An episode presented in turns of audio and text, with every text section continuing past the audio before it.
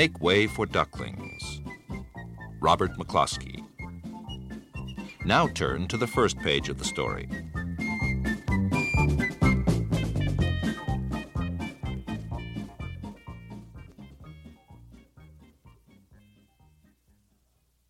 Mr. and Mrs. Mallard were looking for a place to live.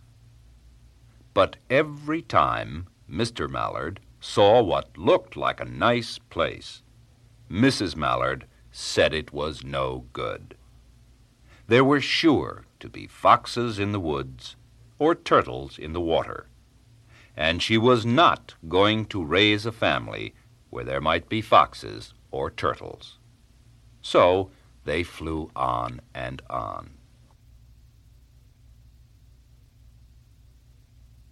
When they got to Boston, they felt too tired to fly any further. There was a nice pond in the public garden, with a little island on it. The very place to spend the night, quacked Mr. Mallard. So down they flapped.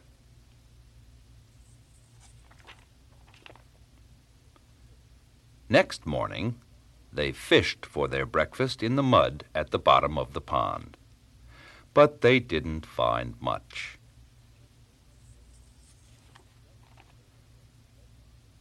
Just as they were getting ready to start on their way, a strange, enormous bird came by.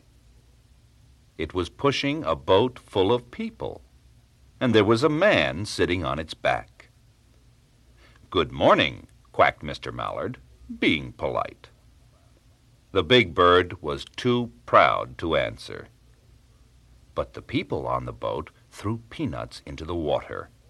So the Mallards followed them all round the pond and got another breakfast, better than the first.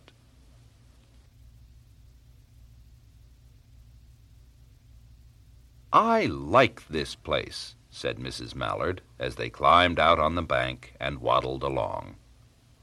Why don't we build a nest and raise our ducklings right in this pond? There are no foxes and no turtles, and the people feed us peanuts. What could be better? Good, said Mr. Mallard, delighted that at last Mrs. Mallard had found a place that suited her. But Look out! Squawked Mrs. Mallard, all of a dither. You'll get run over. And when she got her breath, she added, This is no place for babies, with all those horrid things rushing about. We'll have to look somewhere else. So they flew over Beacon Hill and round the State House, but there was no place there. They looked in Louisburg Square, but there was no water to swim in. Then they flew over the Charles River. This is better, quacked Mr. Mallard.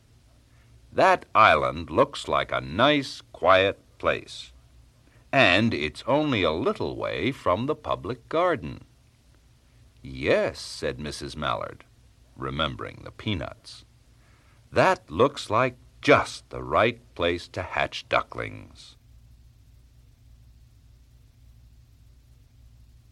So they chose a cozy spot among the bushes near the water and settled down to build their nest.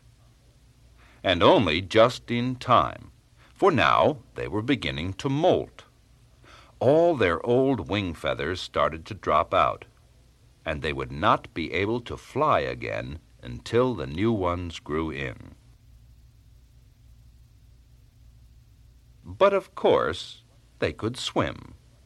And one day they swam over to the park on the river bank, and there they met a policeman called Michael.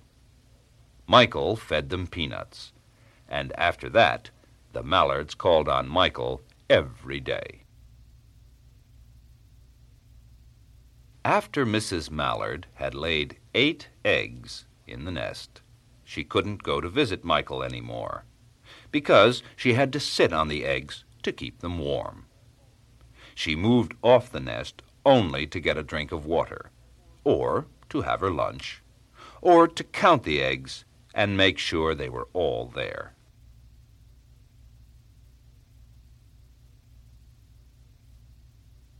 One day, the ducklings hatched out. First came Jack, then Kack, and then Lack, then Mack, and Nack, and Ouack, and Pack, and Quack. Mr. and Mrs. Mallard were bursting with pride. It was a great responsibility taking care of so many ducklings, and it kept them very busy.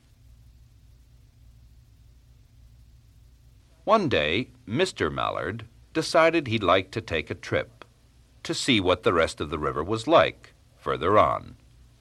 So off he set. I'll meet you in a week in the public garden, he quacked over his shoulder.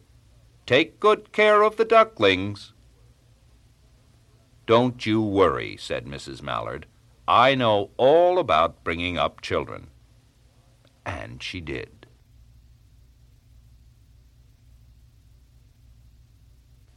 She taught them how to swim and dive. She taught them to walk in a line, to come when they were called, and to keep a safe distance from bikes and scooters and other things with wheels.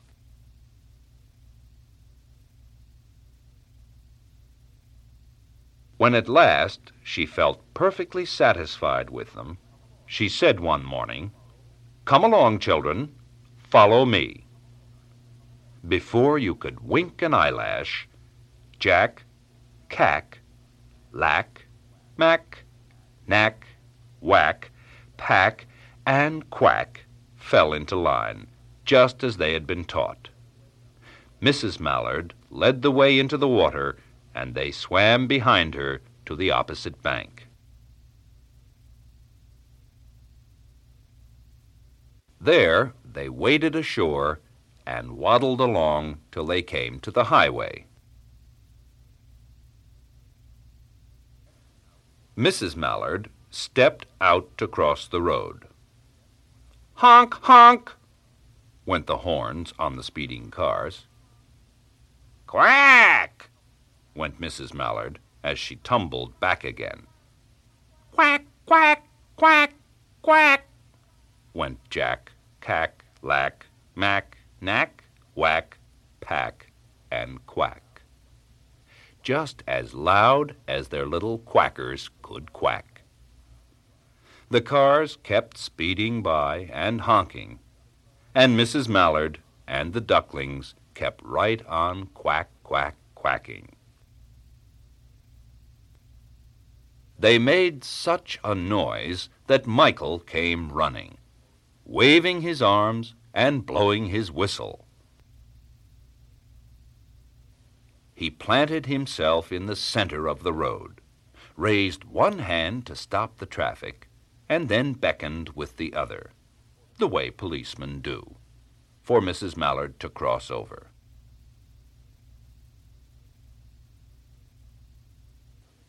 As soon as Mrs. Mallard and the ducklings were safe on the other side and on their way down Mount Vernon Street, Michael rushed back to his police booth.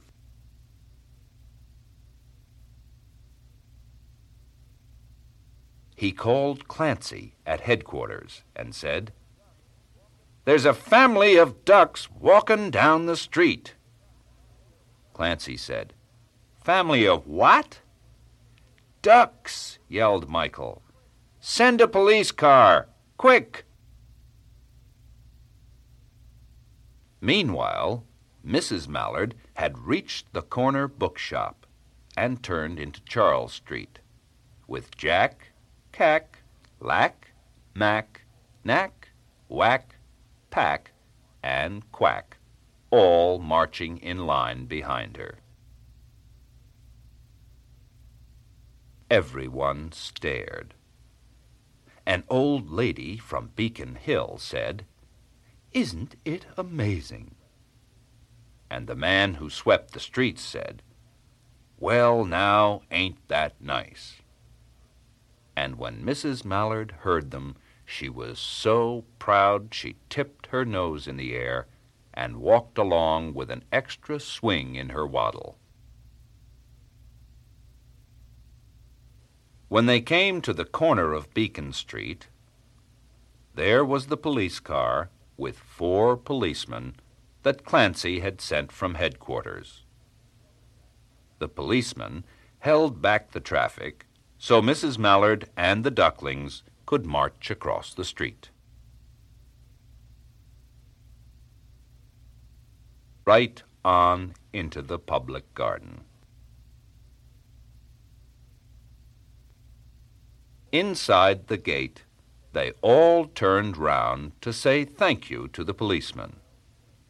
The policeman smiled and waved goodbye.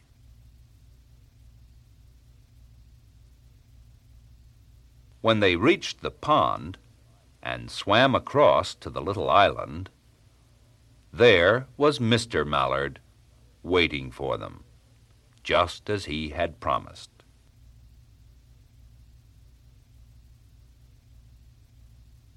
The ducklings liked the new island so much that they decided to live there. All day long they follow the swan boats and eat peanuts.